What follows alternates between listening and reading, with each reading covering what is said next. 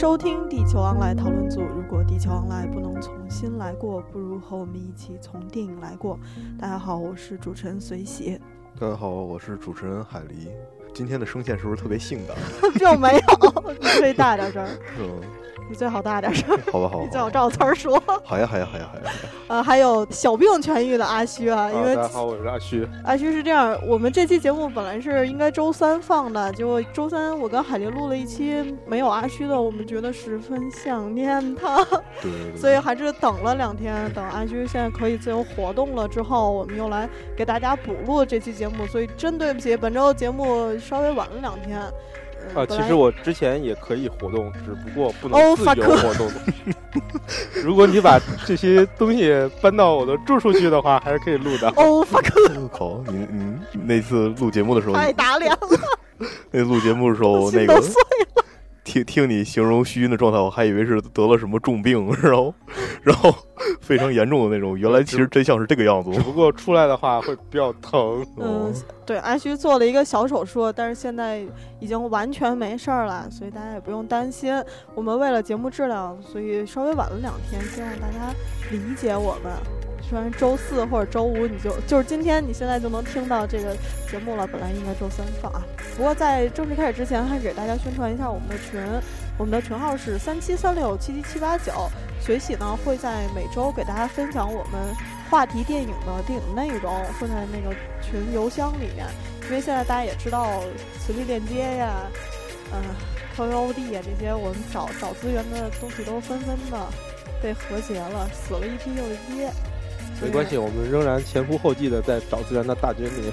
没有，我觉得现在挺难找的。我找，其实你付费的话，什么都不好，不难找，是吧？我们主要是，但是我们不付费啊，我们是免费向大家推广的，所以欢迎来大家来群里面跟我们聊聊。你这样真的没问题吗？没有人去查你水表吗？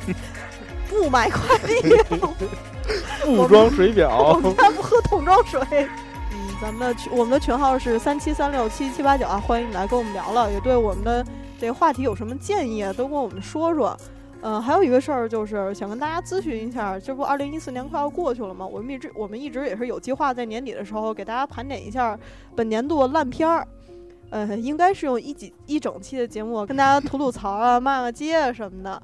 嗯，但是我们个人觉得，就是今年在院线看这些片子，如果只有我们几个人选的话，可能会比较主观。所以大家在今今年在电影院你看了什么？你觉得是烂片的？你欢迎你来跟我们分享一下，我们会根据你的建议来决定《地球 online》节目的内容。还有，谢谢大家。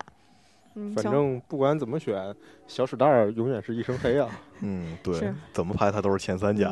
小史袋还会再出现在明年的烂片里。据说那个谁不是已经被封杀掉了吗？然后只有 只有声音，他还是四的主角。我跟你说，我特别期待着怎么弄，没准让汪东城来的。对，所以我们非常期待汪兵长上 场。这个一会儿再说。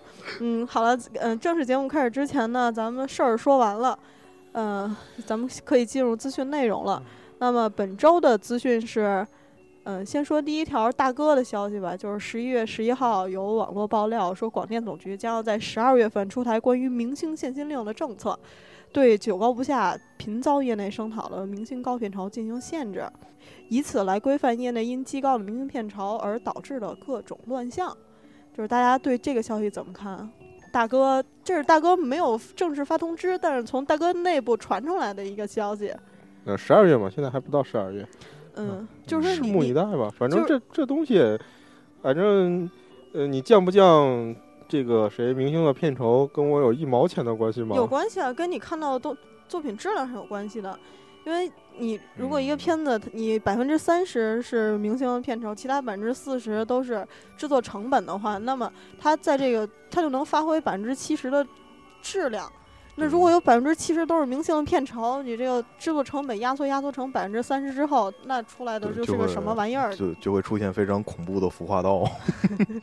对，那很多粗制滥造的东西都是这样的嘛。啊，无所谓啊。就里面有一个卡司来来骗你进电影院，或者骗你收视率，就是看骗你看广告，然后就其他的东西就是出来想骂街的那种，先骂导演傻逼，再骂自己傻逼的东西。我觉得这样，我我自己是觉得这个消息其实挺好的。一是一个明星就知道我不能就这么骗钱了，我得有自己真章的本事，得会表演，也不拿他也不会一直拿观众当傻逼，觉得钱好挣。这样，不过他还是会觉得观众是傻逼啊。为什么呢？他从三百万变成两百五十万，你觉得有什么太太多的？是吧？三百，但是问题这样不高，你五十万其实是不高的。可是现在咱们有的明星，呃，据圈内人透露啊，像什么周迅打包红高粱，打包是三千万的片酬，这一部电视剧，还有范爷，呃，姚笛是八十四，姚笛是八十四万每集，然后孙俪是八十七万每集，嗯，臣妾做不到。嗯，八十七万每集，对，每集几分钟？电视剧的话四十分钟吧，《甄嬛传》也四十分钟，四十多个。对，标准的话四十四十。那其实不一样的，你范爷这个什么范三面什么的，这个一一集出来出来露三个脸儿，八十四万和做主角这个孙俪当当主角肯定是当主角啊，客串的应该不不不是这么算。嗯，当主角那也不一样。你四十分钟一集，四十分钟都有他，或和只有二十分钟的侧重点不一样，你收的钱也应该不一样，跟劳动强度有关系啊，这玩意儿。嗯，虽然确实不可否认，做艺人，尤其是拍电影和拍电视剧，还是挺苦的。嗯，对，是挺苦的。什么晚上半夜，但是如果有三千万的话，我觉得还挺值的。对你要是苦点值，你挣的钱在那儿呢，对吗？对，你要是三千万的话，肯定值。就是包，对他这个现在怎么说呢？你很难，就是说他这个，我的观点就是现在很难说他到底是好是坏。嗯，你说要是真的对市场的检验了，对对对，交给市场。对，你说要是真是那些特别就是尽心的那种艺人，对他们来说的话，我觉得有点儿。不太不太公平，对。但是如果你要说那种光是出来卖 face 的那个，对那种的，那个就是大快人心。就像某些某些韩星啊，对啊，卖 face 那种人傻钱多，速来来中国骗钱。对，就是那样。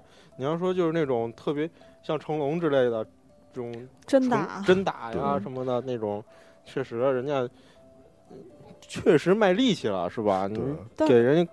该多少是多少，但是我也同时会有担忧，就像咱们上上次节目里面说的那个资讯，呃，是什么来着？呃，文艺片那习大大又有新指示那个，嗯，呃，我觉得就是关于明星的片酬应该交给市场，如果有一个政策影响的话，嗯，有可能会被下面矫枉过正，因为政策是一回事儿，下面怎么执行是另外一回事儿，他没准儿从这个片酬转换成一个黑色收入，他连税都不上了。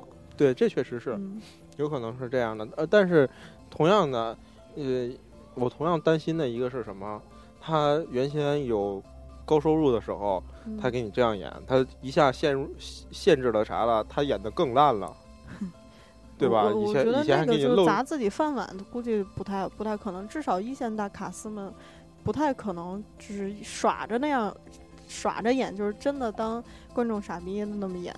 但是怎么说呢？你一线的那些，唉，除了几某几位以外，还都是演的还算是比较尽心的。一般从平时的这个风评来说，对，还都是蛮不错的，还算是。嗯，好吧，那只能是交给市场的检验了。因为因为还是条没有被证实的传言，咱们就在这儿跟大家聊聊。不过呃，往后如果有什么后续的消息传出来，我们地方来节目会继续跟进的。嗯，咱们接着说下一条。嗯，下一条应该是跟每个去电影院的人都息息相关的，相信大家也一定遇到过这种情况，就是我们在对待不文明观影行为的时候应该怎么处理？这条新闻的由来是，就是这个话题的由来是，呃，上上周在好莱坞中国剧院，是好莱坞一个中国剧院展映《纳透先生》的时候上演一出闹剧，呃，一个。呃，在场现场有一位女观众，在开场不久之后就开始打起了手机。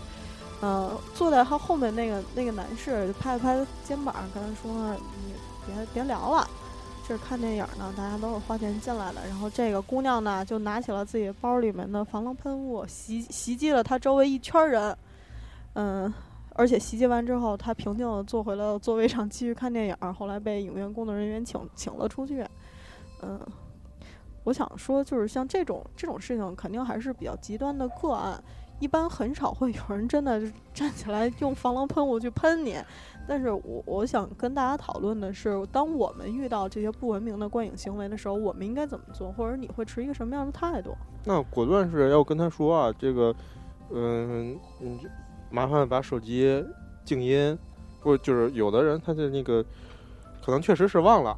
是吧？进去进影院的时候，直接就坐那儿，这个很正常。我觉得忘了还是可以原谅。对啊，然后想了想想了一下，是，然后自己知道关了就完了。对啊，或者说接电话的时候，喂一声，然后我我在电影院，我出去给你接，然后就走出去，这都可以理解。嗯，其实但是如果你在里面大声的哇啦哇啦哇啦哇啦哇。这个绝对要对，那我就要亮剑了。对，绝要绝直接绝对是要跟他说呀。其实一一说这事儿，又想起了前几天发生的一件事。我跟海狸看电影的时候，海狸的手机落在我们车上了，结果海狸颠儿颠儿跑回去取了之后，自己那个掏出来的备用手机是一个安卓系统，拿出来之后问我这个怎么静音。对，因为用苹果时间太长了，然后我也不会。对，以至于我都忘记安卓系统怎么操作。结果他就真的想了起来。对对对。嗯，不过，嗯，我觉得这种事儿都可以原谅。但是你如果就是肆无忌惮的，你就觉得我是买票进来，我就是在里面当大爷当上帝，我乐意打电话我就打电话。那这样，我我觉得就是得亮剑。这种人就是没挨过打。对啊，包括。又要说到了熊孩子终结者的痛，对熊孩子终结者，专业屠杀熊孩子，终极敌人，我们的熊孩子们真的是 太可怕了，在里面巴拉巴拉巴拉大声的吵闹，然后狂跑啊狂跑，然后还有二逼家长的惯着，知道吧？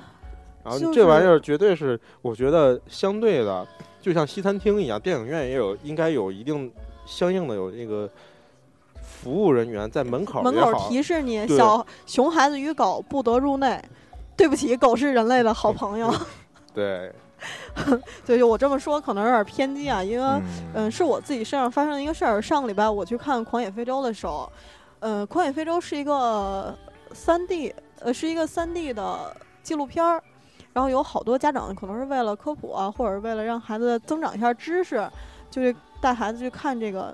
这个片子，首先呢，地球王来想去提示一下有孩子的家长们，六到十二岁是不适合去电影院看三 D 电影的，因为这个时期是儿童视力发展的时期，三 D 电影的那个，嗯，那个矫正的那个就是矫正偏光偏光眼的，对偏光眼镜，对那个偏光的呃功效是会影响孩子智力发育的，所以家长是眼眼睛了。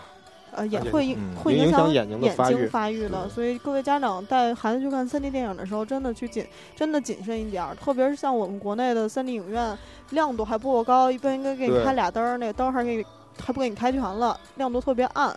像我们看 3D，眼睛都出来特别累。孩子如果看完了，其实他会加重近视。对，而且眼对眼睛发育也不好，这样以后就没有办法。当飞行员啊，什么当军人啊，对，确实都都会有被一些行业拒之门外。然后另外一个就是，你就算你你带着去看了，但是你的孩子坐在你旁边，如果他一直在闹，甚至你没有办法管住他，让他在他让放纵他在电影院里面疯玩疯跑的时候，你就别怪我伸出了我的脚。我看那场的时候，都已经开场十多分钟了，那两个熊孩子。电影院里面狂跑，在我前面来回来去，因为我是第四排爱好者嘛，我前面要前面有个走廊，我觉得我能把腿伸出去。两孩子在我前面跑了不下三趟，最后一趟我没伸腿，我看了狠狠恶狠狠的看了他一眼，可能是怕了，就没再跑。不是十十有八九是把你当女色狼了。狗屁！再伸腿不是再跑，我真是伸腿，半压的。那你这太极端了，我直接就是。找父母，你们家孩子能不能管？不能管，请他出去。不是，问题是，父母好几个人呢，我我也打那不那不行，那不行，那我直接去找电影院。你这电影院秩序能不能维持？不能，不能维持，那我打电话报警行不行？报警人家不会管的。啊，公共公共场所的秩序是需要维持的。我们国内的影院环境啊，它就是这样，它没有办法。你就算是找到影院经理，你说影院经理有什么办法呢？你真请出去。那给我补一场，我会严正的交涉，要求给我补一场，或者请他们出去。那你那你说下下一场如果还有这样的孩子，或者是你耽误的这些时间呢？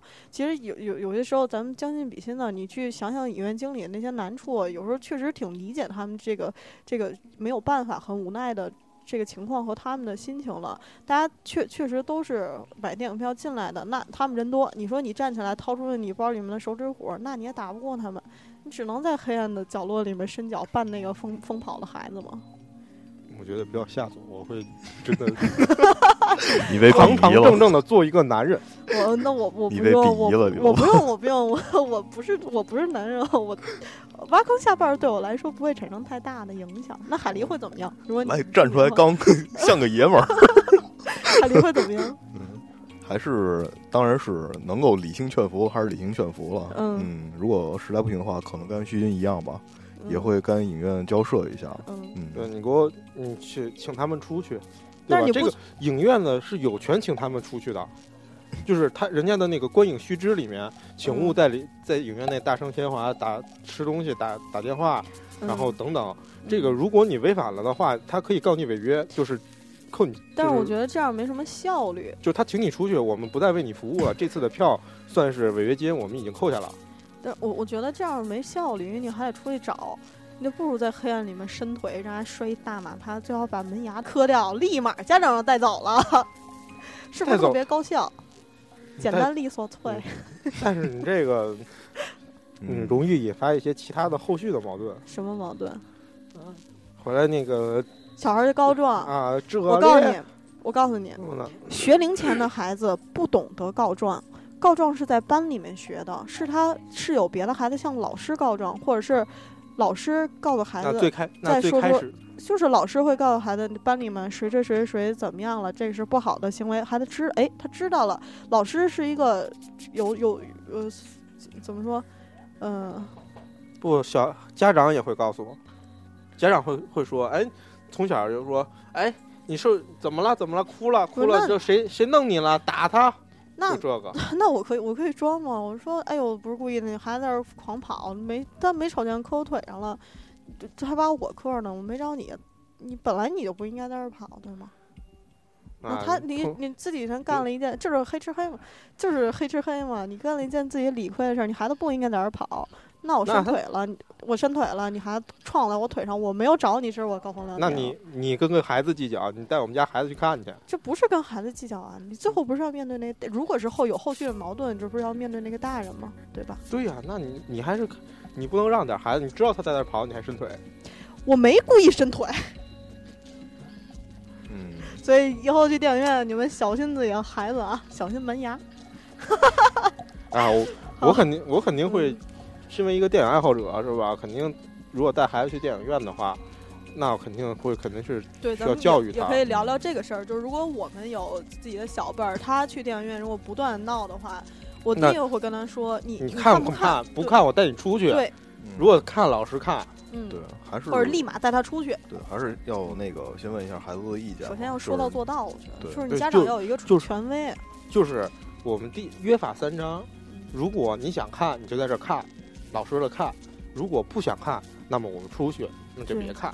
我就不信，就是家长转身要出去，那孩子还在里面跑，一会儿他又跑哭了，对啊，就是跟着出去，绝对跟着出去。那肯定的呀，这你还是这是育儿的经，对吧？嗯教育孩子的问题。咱们还没有孩子的，但是有些晚辈了，我一般不太会带着自己的晚辈去看，除非是就是过年的时候没办法带着带着比较小的晚辈们去看看过年的动画片儿什么的，合家欢电影。嗯，我觉得那些，嗯，他如果闹的话就，哎，闹吧，那么多孩子，你制啊住他一个你也对那个，大家一块儿闹，你也治不住他。如果是那种什么喜羊羊之类的，一群孩子满满影院都是孩子，别不要影响 我此起彼伏，那随便了。不要影响我睡觉就好。其实 《喜羊羊》那种片子是吧？跑一跑就好了啦。嗯，行了，咱们咱们进最后一条资讯吧，就是这条资讯也是比较沉重啊，嗯，也是我们昨天刚刚知道的，我们小时候应该非常熟悉的，都看过《追捕》吧？的《追捕》中的男主角高仓健老师不幸去世了，是吧？嗯享年八十五岁吧？是因为什么？因为淋巴癌。嗯，是因为癌症去世的。他他的就是这条消息公布的时候，已经去世一周了，并且他的那个经纪公司也说了，这是已经是在他身边亲近人的这个陪伴下陪伴下下葬了。哦哦，对，就是交由他身边亲近的人，然后进行下葬，并且高仓健就是他的遗言，您遗言就是表示。我不需要大办，我也不想让别人闹多轰动。我不需要献花，也不需要仪式，嗯，让我安静的走。对，高仓健这个演员还是他一辈子就是只爱一个人吗？对，而且他也是一直都是非常低调。对，对，非常的低调。而且他，我我我刚听到这个消息的时候，我还挺就是觉得有点不可置信，因为前两年还看过他那个。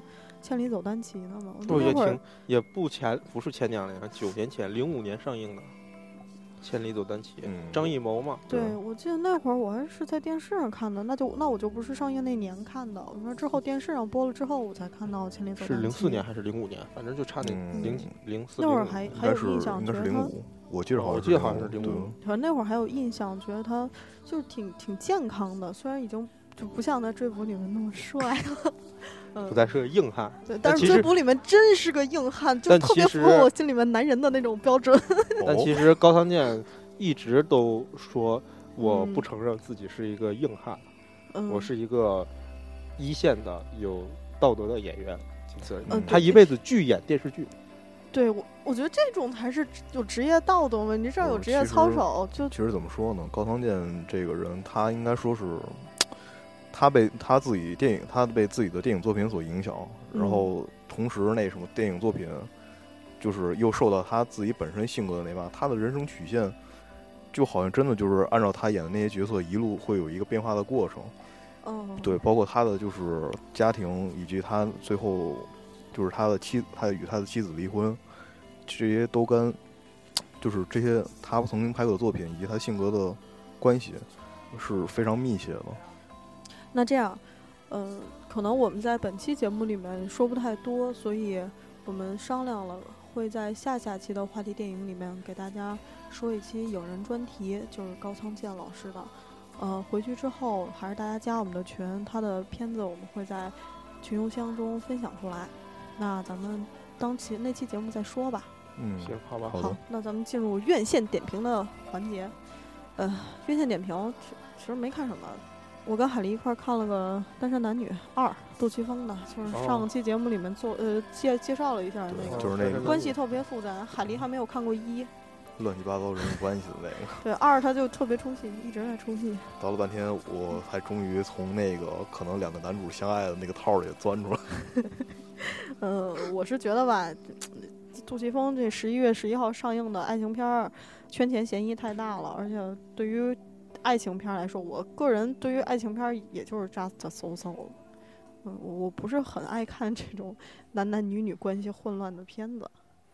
撕逼还是撕逼？没就是爱没有没有没有，不是这样的，是是是谁爱谁，就是我到到底他们爱谁那么一个故事。哦哦，嗯，就是这样，感情纠葛嘛。嗯，我到底爱谁？大家对你到底爱谁？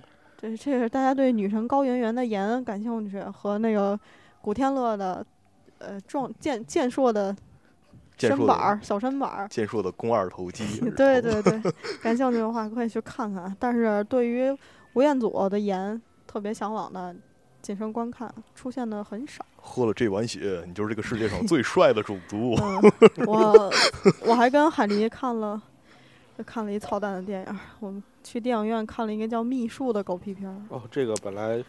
我要跟娜娜去看的，结果你，嗯，我们已经给我趟趟 雷了。对，我们已经去扫完雷了。哎又长叹一声。这个秘书啊。看海报的时候，感觉还是哦，不是，那个是秘书，是那个郭德纲的那个。对对，郭德纲老师我们想去看的是《怨灵》，是中中棒合拍那个。不差不差什么的那个秘术啊，是这样，我们啊是被骗了。海狸是甚至因为秘术错过了那个《星际穿越》，多让人生气。嗯，预告片和海报里面讲的是应该是一个盗墓的故事，但是这个电影呢是在一个一个出租的房子里面拍的，所有的盗墓情节就只有开场将近开场五分钟的时候，一个像用 CG 做的像迅雷迅雷给你弹出来的网页游戏一样拙劣的 CD 动画。，就是那个什么屠龙宝刀，点击就送。对对，真真的就是那样，真的那种极其的哦拙劣。你就觉得那个是是还没在校大学生做的，剩下的就是特别想吐槽一点，就是不知道为什么弄了一帮台湾说台普的台湾演员到大陆来演盗墓片儿，这从哪儿都说不过去。哥们儿，你从为什么从台湾来呀、就是证明，你怎么去的台湾啊？是证明大台湾人民也是生活在水深火热之中，纷纷来大陆不是创业他。说的，而且他说的是那个呃，盗墓的几个家族里面应该有一些什么斗争啊，但是它里面完全没说，也没介绍那些家族他们是怎么样的，包括盗墓盗墓那些器具都没有介绍过，你洛阳铲儿怎么使？大哥嗯不是那么使的，大哥 对，那帮使用那些工具看着样子很玩票专业啊。不专业呀？哎呦我操！嗯还有就是什么墓室啊，完全没有。唯一一个好像是墓室的一个情节，就是一女的做梦，在梦里面穿的不不是像那个什么，前两年吕克贝松一电影吧，叫阿黛阿黛尔的非凡，阿黛拉的呃不对，阿黛尔的非凡冒险。你们穿的像那个造型的，谁他妈盗墓穿高跟鞋呀、然后两侧墙壁就向向他挤来，然后他突然一下就醒了。这是唯一一个类有类似墓室机关的情节，之后全部都是在一间房里面完成的。整个服化道还有他的故事情节，这都像筛子一样，完全没办法把你说服。而且演员一说台普就出戏，所有的演员你就觉得他们在说台普，除了郭德纲老师，还说一点郭德纲老师。大家以后在电影院看到郭德纲老师和这个一帮说相声的客串的这些电影，真的是谨慎观看。我我对郭德纲老师在艺术上的，在相声艺术上面的那个贡献有非常高的评价，但是演电影，各种烂片儿，他自己他自己都在吐槽。他自己不是，我觉得这个就是一态度问题。你自己要没当回事儿的话，那么你那你把你把你的观众当成什么了，对吗？其实我觉得他还是其实是想拍拍片儿赚钱，啊，就是赚挣钱嘛，挣钱我们可以理解。对，挣挣完钱之后哦发现票房不不行，然后自己再不是像这个片儿，你只要只要看过剧本，你只要看过剧本就不会接。我觉得这是态度问题。你挣钱可以去选一个相对来说就是不那么让不那么让你散德性的玩意儿。啊你演这不是演这不是散德性，出来以后以后大家肯定会骂街呀。对，总之还是郭老师以后接本的时候注意一对呀、些在意对点儿。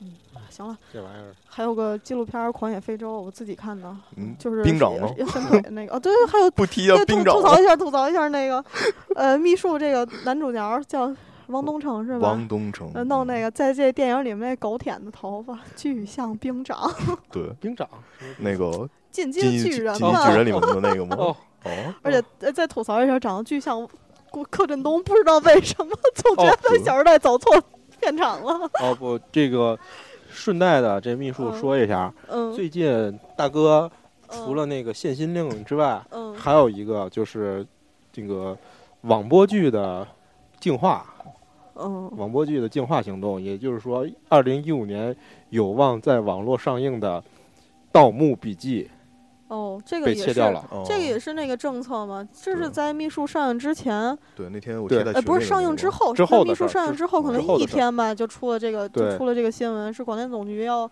呃，不让不让播盗墓电影和盗墓电视对关于盗墓的影视作品了，因为对，因为盗盗墓违犯法。犯法，对，然后并且涉嫌呃涉嫌性暗示，涉嫌就是也就是说屌丝男士嗯嗯。嗯。这样的涉涉嫌性暗示的，然后涉嫌黑社会的，像就是各由那个坏蛋是怎样坏蛋是怎样炼成的那个哦，网播改剧改编的那个叫什么《黑道风云》还是什么来着？呃，不不是，也也就叫就叫那个坏蛋是怎样炼成对，坏蛋是怎样炼成的那个，根据那个小说改编的那个哦都不让都不让播了，全都嗯不让播了。呃我觉得其实那个还好，因为《盗墓笔记》本身电影化就是回去先把谢文东看的，哦，对，谢文东，谢哦文东，更更新那集我先看一看。谢文东和谢文东二嘛。我我反反正我觉得这个还好，因为本身《盗墓笔记》电影化就我就觉得挺令人发指的，呃，据说演员，改的乱七八糟的。据说演员选的还是挺像的什么呀？咱们还说过一回那个王胖子特别特别糟烂嘛，嗯选那演啊员。。其实我的感觉就是，上次已经吐槽过，地摊文学文学练手什么的，然后就真的就 现在连地摊文学练手的机会都没有了。哎，嗯，然后我我觉得这真的是有点左了，不至于，真的不至于，大家都不傻。你说盗墓违法，大家不就你不知道杀人违法吗？那不电影里面多的是杀人的吗？要这样，那只能拍我们主旋律的电影，和谐社会的，其他什么都不能放。连手撕鬼子都不能看了。对呀，那手撕鬼子可以吗？那别别看电视了，对吧？中国名菜 手撕鬼子。那么现在电视上那么多就鸡零狗碎、家庭不和睦的那些电视剧，要么就是抗战神剧，就这些，大家如果所有的人都看这些，那将是一个什么样的情景啊？简直无法想象。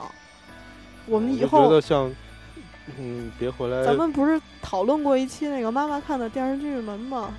就是大家都有过那个陪着陪着自己。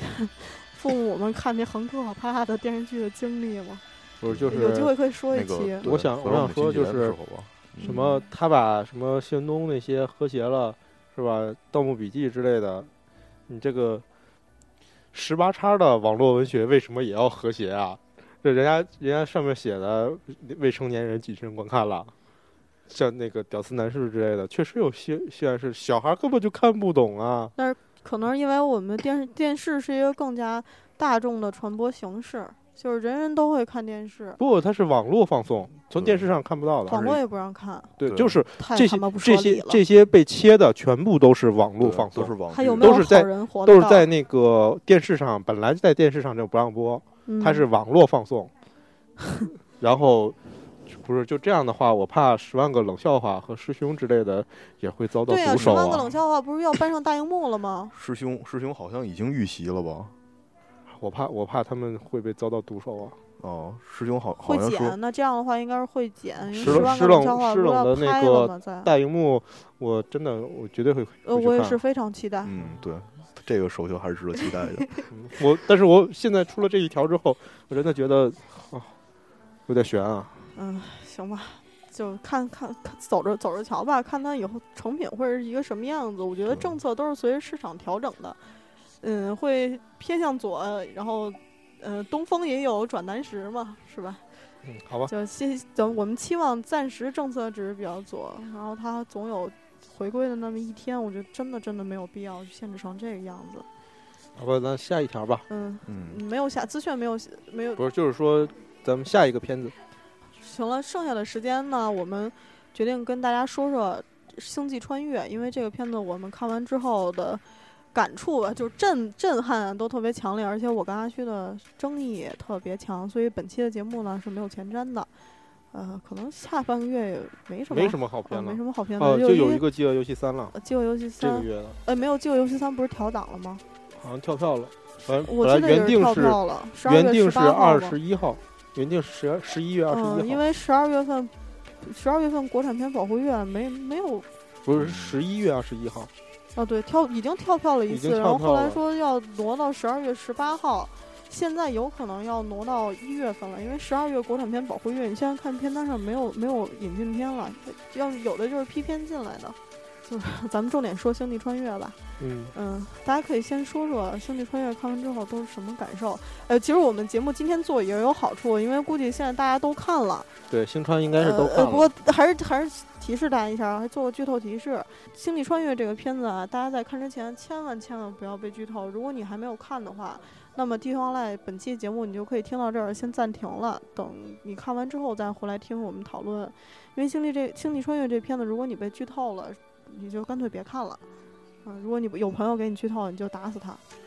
好，我们可以开始说了。对，大家看完《星际时空变异》，大家看完这《星际穿越》都是什么感受？啊，我感觉我要去再看一遍 IMAX 宽屏。嗯但是，嗯，不可否认，我觉得它的关于硬科幻这个地方还有硬伤，有硬伤的。嗯嗯，海狸呢？嗯，我决定去买一个质量好点的 MP 四。你就看了枪版？我决定，我决定，你买回来之后就砸碎你的 MP 四。你作为一个电影节目的主持人，竟然看枪版的《星际穿越》，我真是没有办法忍受。这个也是没有办法，临时应急。对，这有海不过海狸看长板是有原因的，是因为上一期他比较忙啊。然后他看了秘书，唯一唯一的唯空闲看了秘书。我们两个一块儿还去看了秘书，因为那会儿星际穿越我看完了，我本来打算自己去看的，结果海林那天就提起来，我在群里面说了一句，说我也要去看，结果结果就 他导致我们俩一块儿看了秘书，他错过了星际穿越，哎，我都恨死了，真特别生气。嗯嗯，郭老师，你欠我张票去。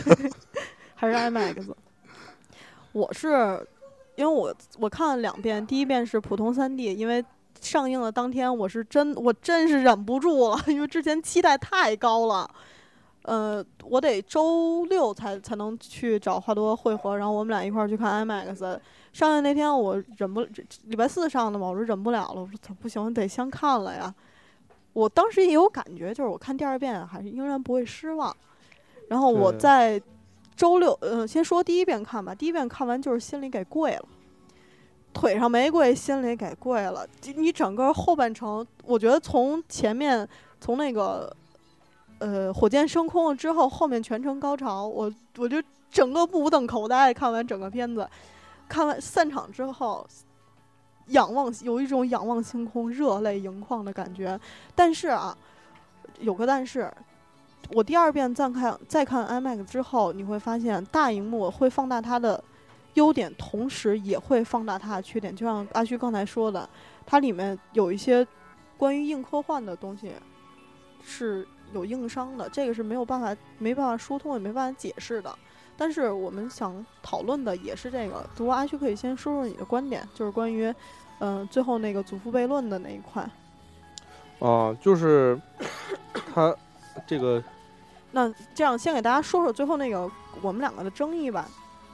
嗯，片子里面不是这样，呃，马修麦康纳回到了那个由五维空间、由五维空间生物创造的四维空间，就是那个超正方体。先给大家解释一下，那个超正方体是一个五是五维空间生物创造的四维空间，让马修麦康纳这在这其中去影响现实世界，用引力场去影响现实世界的，因为。嗯，片子之前说了，引力是唯一可以穿越时间和空间的东西。好，这个解释完了，然后他就马修麦康纳回到了他女儿小的时候留下那个呃 NASA 的坐标和留下那个 Stay 那句话，然后之后那个小机器人就出来了嘛，他们俩联系上了之后，他就不就突然一下明白了，要去嗯留下那个黑洞的中间那个什么量子数据，留下那个数据让。他女儿解开那个，呃，能平衡相对论和量子力学的正，呃，引力方程式，然后才能拯救全人类。但是这是一个，这是一个悖论，也就是给大家解释一下祖父悖论。就是如果现在我回到三十年前，呃，回到四十年前去杀死我的祖父，那么。我如果成功了的话，就不会有我。但是我如果因为不会有你，所以说你就不会再穿穿越回去杀死你的祖父，所以你祖父就存在。于是有了你，于是你就回回到了四十年前杀了你的祖父。对，这整个整个这整套逻辑是一个死循环。对，这整套逻辑是一个悖论，所以在电影中也是出现了这个问题。不，他其实就是他本来想做一个这个情节闭环，就是说。那个穿越到过去，但是问题是时间穿越这个，不管是在任何的一个那个剧情里面，嗯，它都是难以自圆其说的。对，就是说过去是因，未来是果，那么改变过去，就是就是说我们改人类穿越过穿越时空能否改变这个因果关系？你现在的行为没办法去影响。没没有办法去影响不是就是说以前的事情，你穿越回去了，是未来皆有可能，还是说一切皆已注定？你改变的这个是，呃，你改变了过去，是因为你改变了过去，所以过去就是按照原来的计划进行了，还是说你因为呃，即使改，就是因为你改变了过去，所以说未来不一样了？嗯，就是宿命论的问题，还是有没有看过一个片子叫《蝴蝶效应》？啊，看过，嗯，蝴蝶效应也是一个说这个事情的，但是我觉得蝴蝶效应你们那个诠释特别好，就是你你如果回到了过去一个点，去改变了当时的那个点的情形的话，那么，呃，你的未来的事件会因因为这一个事件产生蝴蝶效应去改变未来。我个人是承认这种说法的。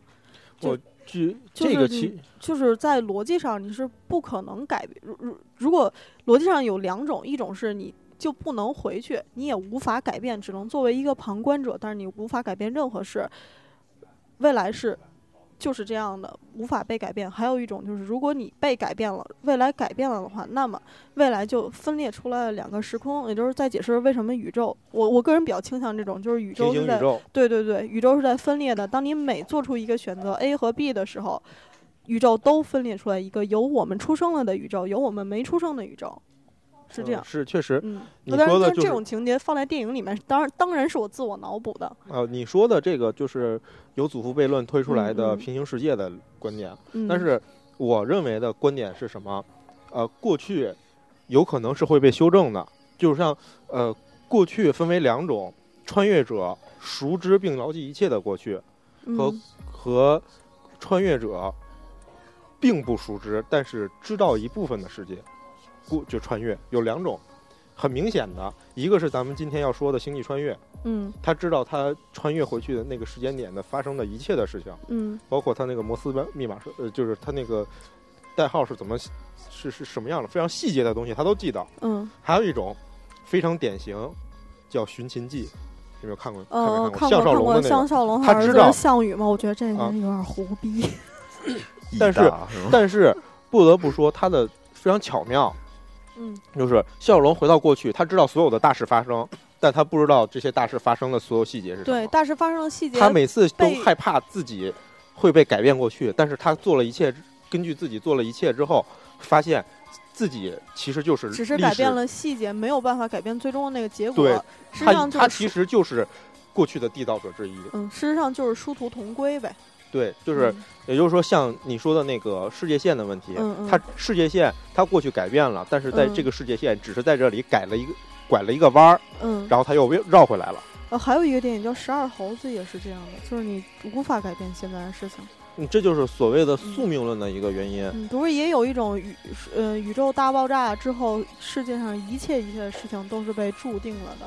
我我个人不倾向这种说法，我自己就觉得这说法比较消极。呃，这嗯，就像他这个什么，这个我们之前说的《寻秦记》，比如说，嗯。如果这个项少龙是一个历史学家，他知道嗯秦秦始皇嗯。脸上特别干净，什么都没有，嗯。但是他回去之后跟秦始皇打起来了，他不是嗯。跟秦始皇挺好的吗？嗯。哦。俩人打起来了，然后在他脸上划了一刀，于是嗯。这个秦始皇他就变成了一个有疤的人，嗯，那么肯定他的历史细节就不一样了。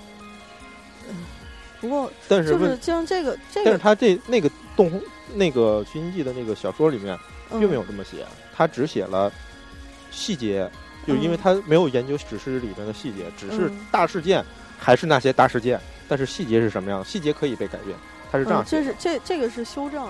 对但，是其实《星际穿越》里面这是完全颠覆了，他只他是说的，呃，先是那个虫洞是为什么是为什么人放在这儿？当然，这个这个细节是在电影里面做了一个巧妙的回避。不，当这个是马，当然是马修麦康纳跟那个机器人儿在超正方体里面讨论了一下，但是没有给出一个明确的答复，是未来的人类升格到了五维生物，把虫洞放在那儿去拯救之前的，呃为了拯救自己而放在那儿的。呃，这是一个巧妙的回避，但是真正的硬伤就是咱们刚才讨论的那个，去去呃用用那个表针的摩斯码去让他女儿解出那个那个隐呃秘学、还有引力定定律、还有那个引力公式。啊，是那是一个，还有一个是因为那个，呃，他让自己去那个叫什么 NASA 的那个中心基地，嗯，就用引力改变了，放了一个二维嗯，二维码还是什么玩意儿，然后也是长短长短，那是啊，对，摩斯码吗？不是不是，那是二维的数字嘛，把那个坐标放在那儿了，那个、嗯嗯那个细节也是，就是，呃，男主角嗯他是一个知道那个时候他给自己放了一个坐标。嗯但是，如果你就假设他到那儿的时候手抖了，零化成了一，那么未来就改变了。你不能，谁也不能保证那个时候手不会抖。我觉得不不不不不，我觉得这个，我觉得这个真的真的有真的有一点儿秒级手抖吗？我我我就是这种这种细节，因为这是电影，它它就会设定的，它手不手不会抖，它会给你分，会给你明确画出来 NASA 的那个那个坐标。这不，他并没有说他这个人在之前的时候，并没有在设定阶段告诉他告诉我们他不会抖，对吗？我觉得这不是没有必要说的事儿，就没有必要说，因为他一定要把那个 NASA 的坐标传回去，否则这就后面怎么演啊？要是不传，那你那样的话，你是站在一个那个上帝角度上，我们是站在一个主角角度上，对对，你就说如果不演，那么他就没法那个啥了，没没法没法演了。可是你对于手抖手不抖的问题，同样依然是上帝角度啊，你知道他不会抖的。同样的。就像我们说抗日神剧之蛇也是抗日神剧，那我就告诉你，如果他不手撕鬼子，他就死掉了，这个主角就死掉了。所以说这个电视剧没法演了，所以他必须手撕鬼子。你承认吗？不是逻辑不是这样的，抗日神剧不是说我不是说解放军一定胜利了才是神剧，我觉得这样是主旋律，这样很很好，也是也是正常的，也是历史也是这样的。我们是就是胜利了，并且付出了鲜血的代价。我并没有说他不胜利，但是你手撕鬼子是不是太胡逼了？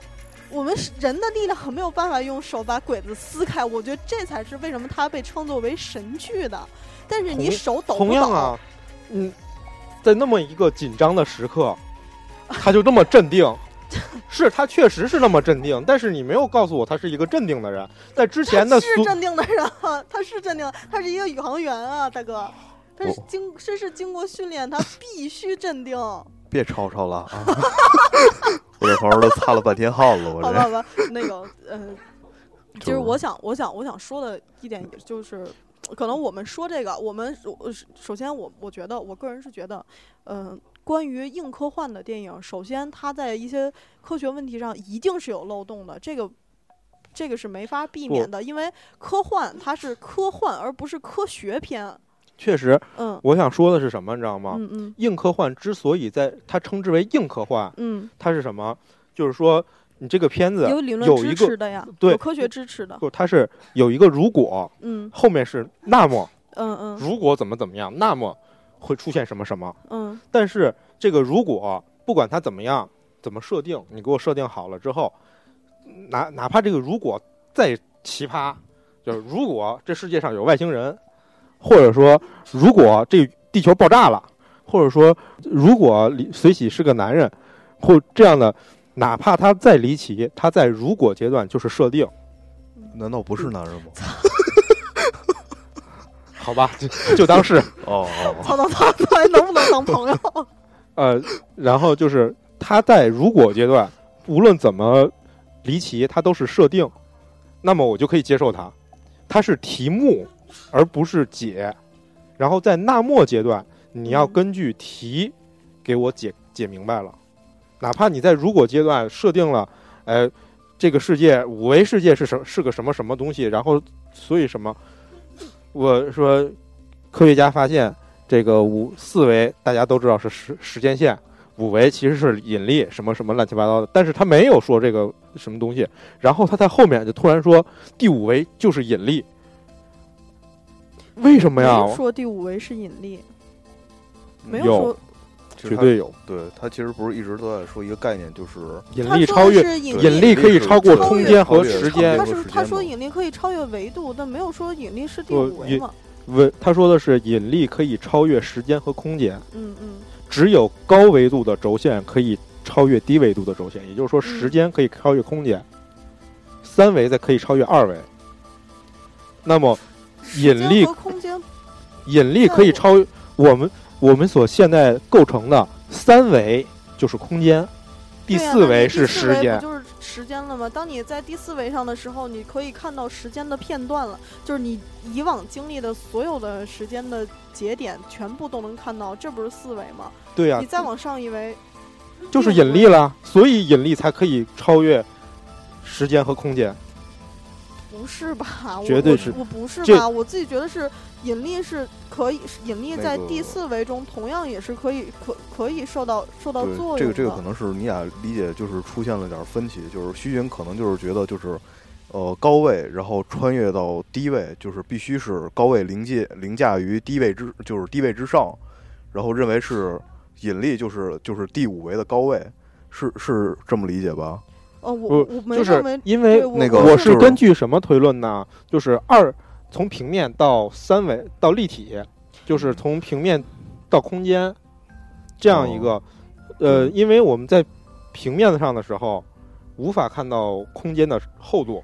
然后，而到空间的时候，我们就可以穿越二维上的所有点，哦，控制二维所所有点。对，这个我觉得真的就是可能你俩的那个理解方式不太一样。对，因为我对，因为那个像李老板，就是他的理解，应该我觉得是不是这样的？就是说，引力是贯穿于这几个层面共同的连接点，是它贯，它是贯穿在所有的维度中间，是它是穿越的，而不是说，呃，哪个领在在什么引。引力的这个这个高点，我就是他他这种说法，就是如果就是说，比如说这个引力是我连接这几个就是几个点的一个联系方式，是就是相当于一个类似于就是通道的东西。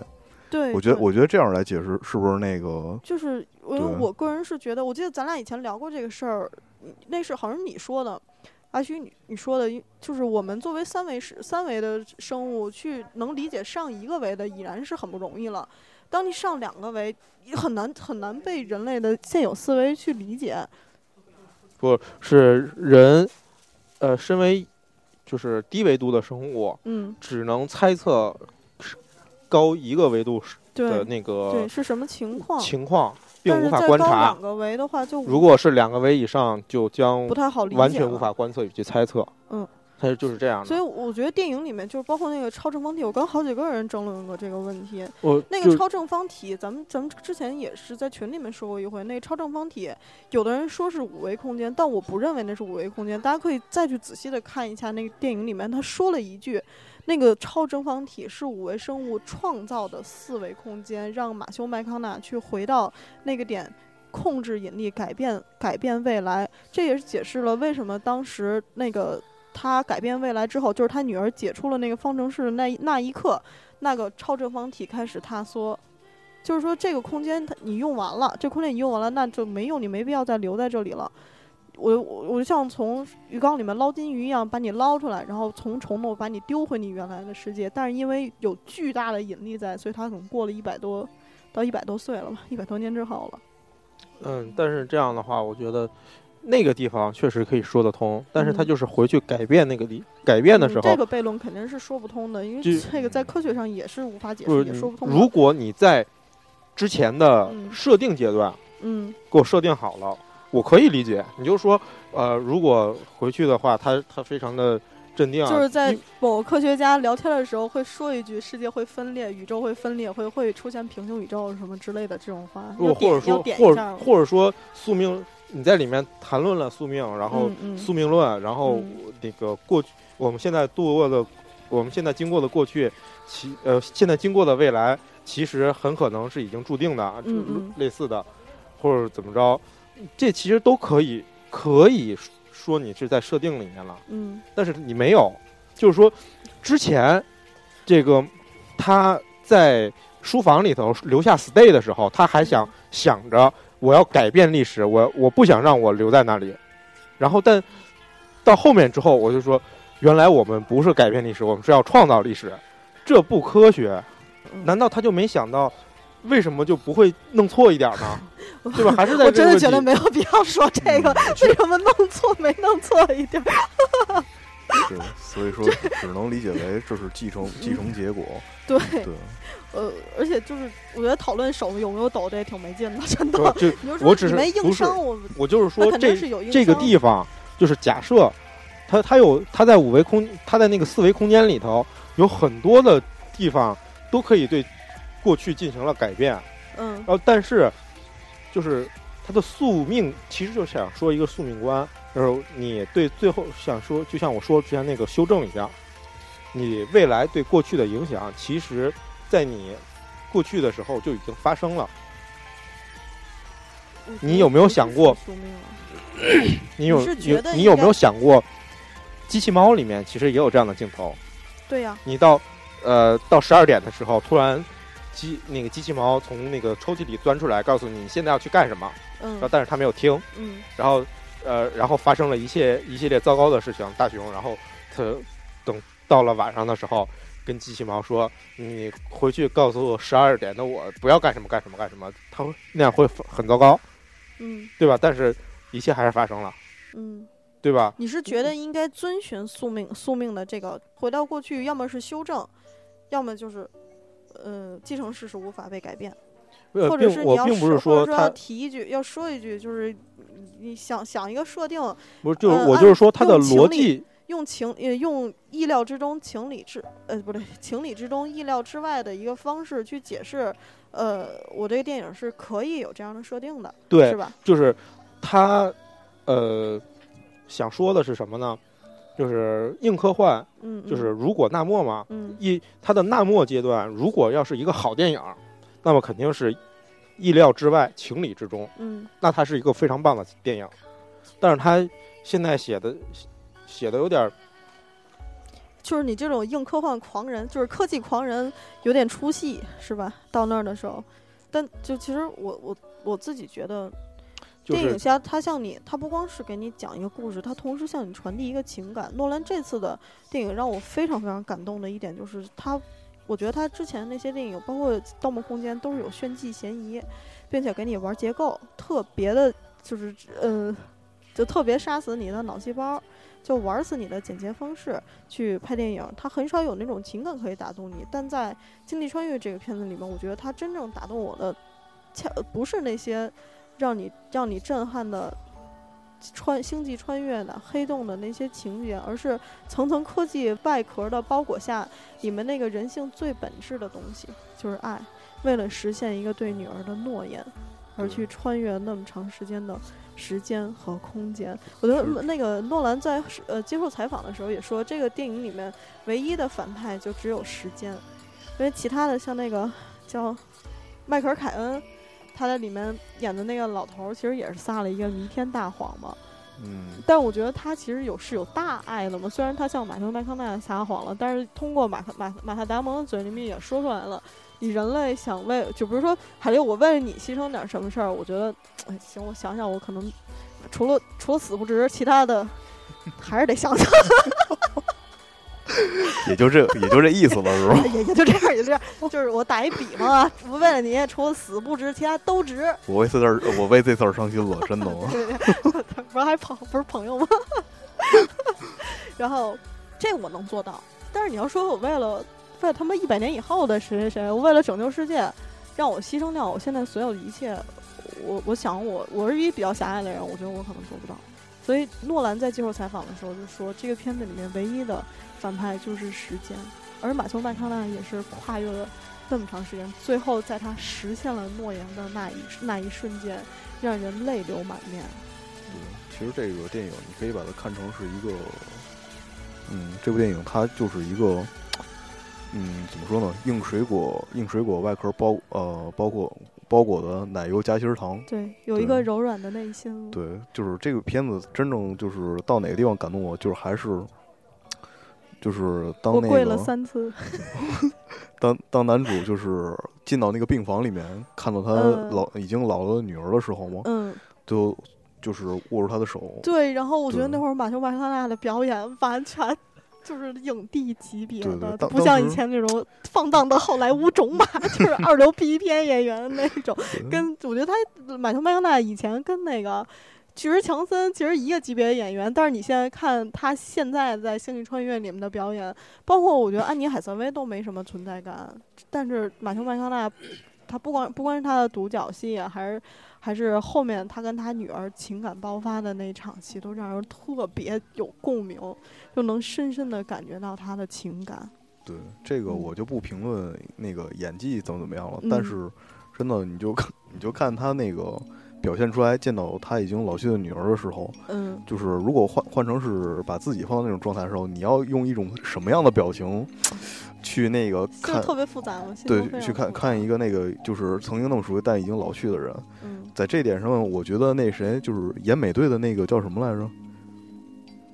哦，叫什么不重要，就是那个能想起来，我操，我必须想起来。他就是就是看到自己就是过去的爱人吧，就是已经变成已经变成老太太了吗？哦，我想起来本杰明·巴顿骑士了。哦。对，这这两个的话，你可以明显看出来，就是哦，就是你说美队里面，他醒过来之后，原先跟他要打炮没打成的那个姑娘，已经变成老太太了。对对对。哎，我觉得其实那个也就还好，没什么太深的 感情，不就是没打成炮吗？这个，嗯，就是怎么怎么说呢？就是没约成，不是？就是从你从你从两个男演员的那个表现上来看，看的话，就是对于那个当时要做出什么样的表情以及那个感情宣泄来说的话，还是。就是马修麦康纳比较比较牛逼牛逼一些的那种。我觉得美队其实真的就嗖嗖，妈玩儿大片儿男主角，你你能指望他怎么样？对吧？秀秀他大胸肌就可以了。但是马修麦康纳牺牲多大，跟跟贝尔一样，也是好莱坞橡皮人。达拉斯买家俱乐部。认不出来，根本认不出来那是他。对，其实克里斯哦，克里斯蒂安·贝尔也是我非常喜欢的演员。嗯，对他真的是太拼了。我我我觉得就是经过这个片子之后，诺兰再也不会找好莱坞马景涛拍戏了。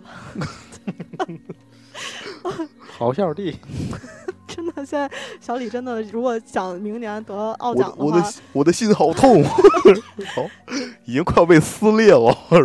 盗梦空间里面还好，但是你看那个去年就是没没得奖的那个，呃，叫《华尔街之狼》，里面真是好莱坞马景涛式式的表演。不过那个电影可能也是因为它是一个讲。呃，传销、传销成功学的这这这些玩意儿吧，他需要用那种状态，而且我我觉得那个片子里面就是好呃。小李他所有的电影里面都有一种表演痕迹特别特别重，他特使劲儿，特别使劲儿给你演那种感觉。所以为什么说想着好莱坞马景涛呢？希望他以后接本子和在自己表演上有稍微谨慎一点，修正一下自己的这个表演，或者是谨慎一点接本子。对，本来觉得还是要不真是挺难的得奖。本来还是觉得是一个非常年轻、非常清秀的青年，一下子他演《泰坦尼克号》的时候多帅啊！一下子就变成了。现在变成了一个大肚子在海边晒太阳的大叔，我真是无法接受。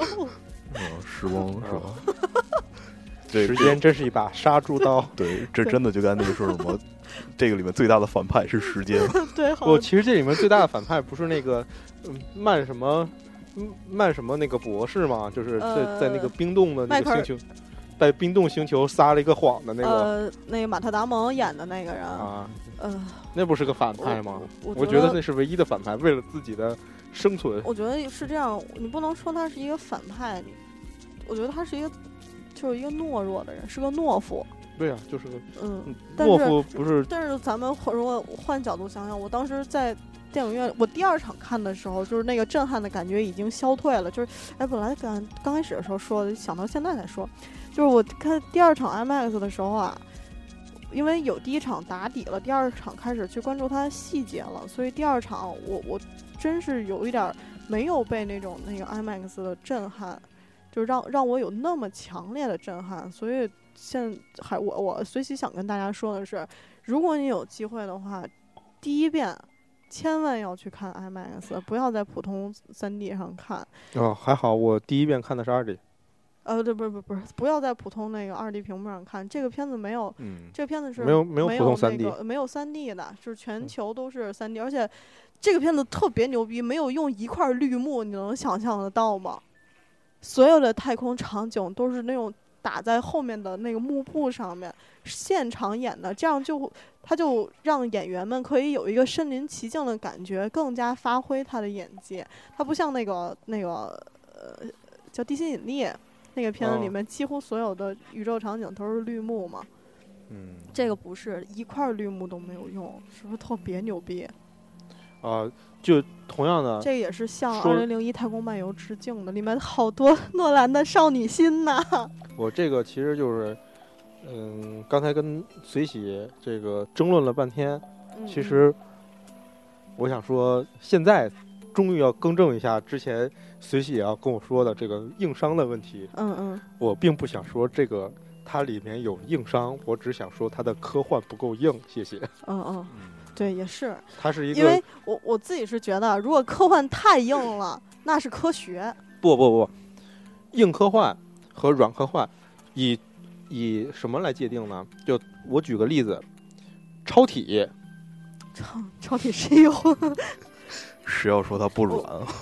不，超体是一个什么？超体都他们两个，超体是硬，你可以在可以在某种程度上说超体是硬科幻，但是超体的硬科幻是你影迷们脑补出来的硬科幻。超体，我想说它是一个嗯软科幻。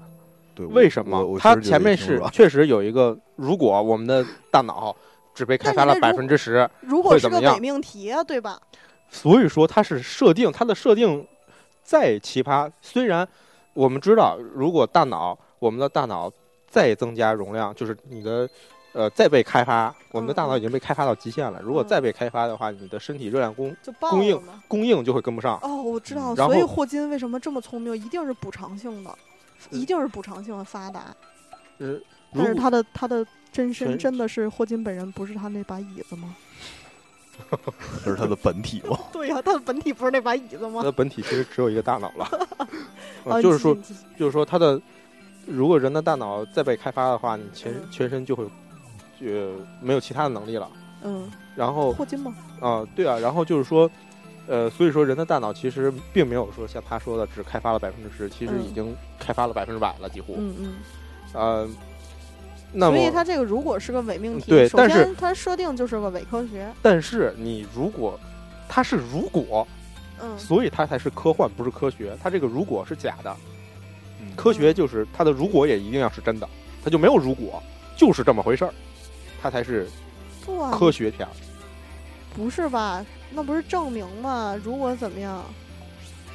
那它如果必须是真的，那没如果怎么样，那么好吧，好吧，这是科幻，是我们想象的，是是这样，是这样，因为我我我不是科学家，所以我们说这个可能没什么，嗯，就是如有争议，是我们就是对于电影的争议啊，是我们每个人主观的感受，这个真是太主观了。就像咱们昨天讨论的，你认为这个科幻不够硬呢，呃你你看着可能会出戏，或者是就就事后就会想这个是有问题的。但是我我可能会认为它是一个特别有意思的东西，所以才会让我们聊到了现在又严重超时了。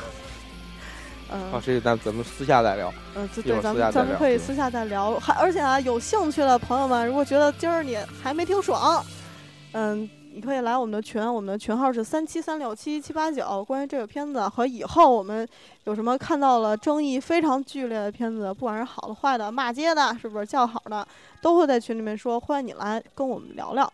嗯，同时呢，对，其实那什么，你们要是真的对这个话题感兴趣的话，还是去群里聊比较好，因为我们在 我们是在录制节目啊，也不也也不方便现场撕逼。对，也也不能撕逼的那么厉害，然后对，所以加入我们的群啊，让你看到我们丑恶的哦，不是那个，一会儿就出去掏出我手指虎是吗？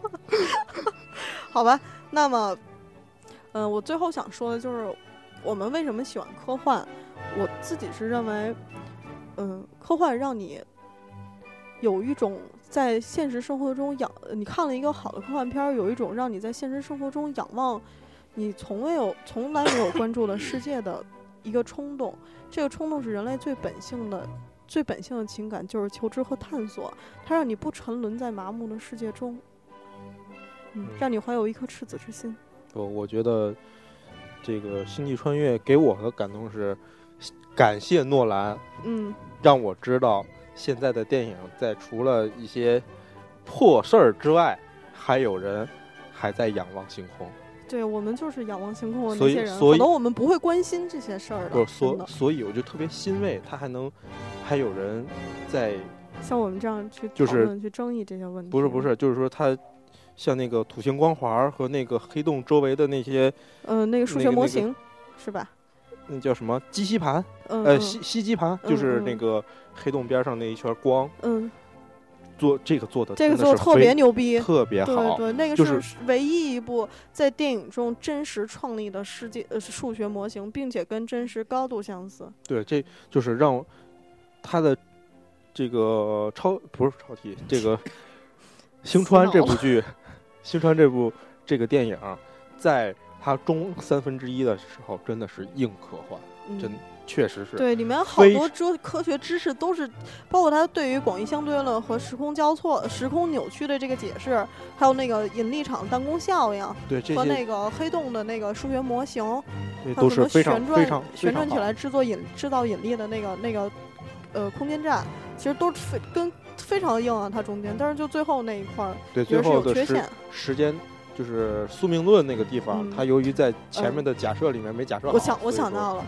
祖父悖论啊，是一个哲学命题。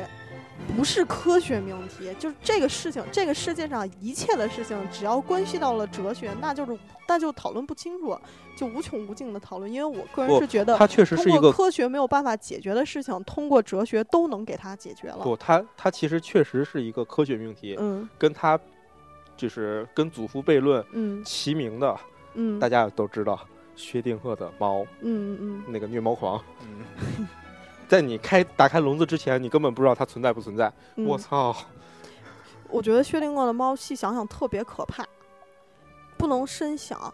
就是一个毒气嘛，毒气注入进去，在你打开的之前，你无法确定它死了还是没死。对，对啊，就是这个意思。但是。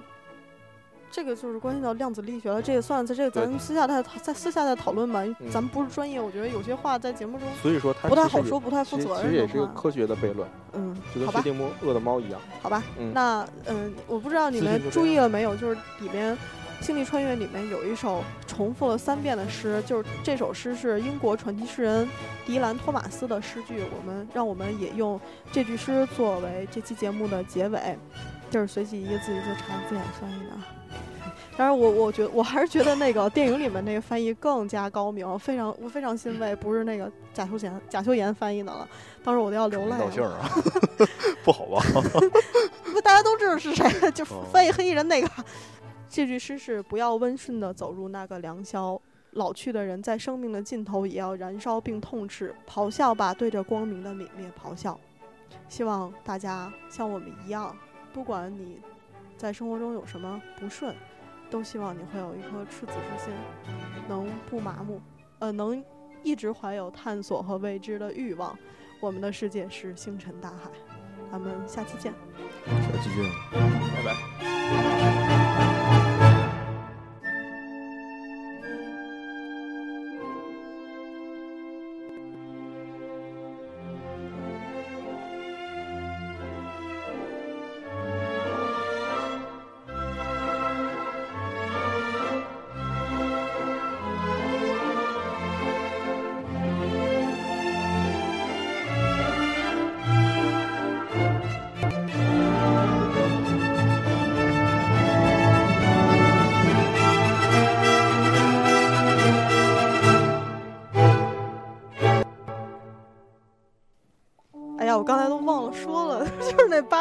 说，就是讨论太激烈了。就是他在他不是在那个片头的时候，那个在玉米地里面霍霍，还有烧那玉米地吗？他在开拍之前给扎克施耐德打电话，就拍《钢铁之躯》那个也是毁了好多玉米我，给他打电话，你拍《钢铁之躯》的时候种了多少玉米？扎克施耐德说：“哎我操，种了三百亩，花了好多钱啊。”然后，呃。那个诺兰不是现在一线大导演，就是他两个大东家，一个是华纳，一个派拉蒙，他们两个就像是一大老板跟一个漂亮妞说：“买买买，什么都买给你，想要什么都买给你。”我要让你知道，这片玉米地你已经承包了。对，然后给了他两亿。我想要辆玛莎拉蒂，哈。但你自己买，买买买。你给付账吗？嗯，工资都他妈发不出来。然后，然后就特别有意思。突然说不用两不用两亿，不用两个亿，我花不完，花完不知道怎么花。嗯，最后是用了一点六八亿，好像是，反正不到两亿。他们不是种了五百亩玉米吗？就是特别任性，坚决不用那个绿幕，所以那地那个五百亩的。玉米是全部都是种的，而且他们算好那个收获的时间，到时候就去拍去，是不是显得特别任性？就是有钱，就是这么任性。那那他最后烧的其实就是收完的玉米，玉米杆儿是不，他烧就烧了一小片嘛，这还没讲完。后来他那五百亩玉米成熟了之后，剧组把玉米卖了，又小挣了一笔，太鸡贼了。怎么这么机智？不是这个什么？其实那个玉米，我一直都想吐槽那个玉米，为什么这个全世界所有的粮食都得了枯萎病，然后就是玉米活了下来？你没有说呀？为什么它会活下来？呃，最后不是说玉米也得死吗？它是一是说了是是一个物种一个物种的吗？啊，行行行行，就回回来回来再撕逼，回来再撕逼。并不是说撕逼，我打算说这段花絮呢。行行，就这样。我就想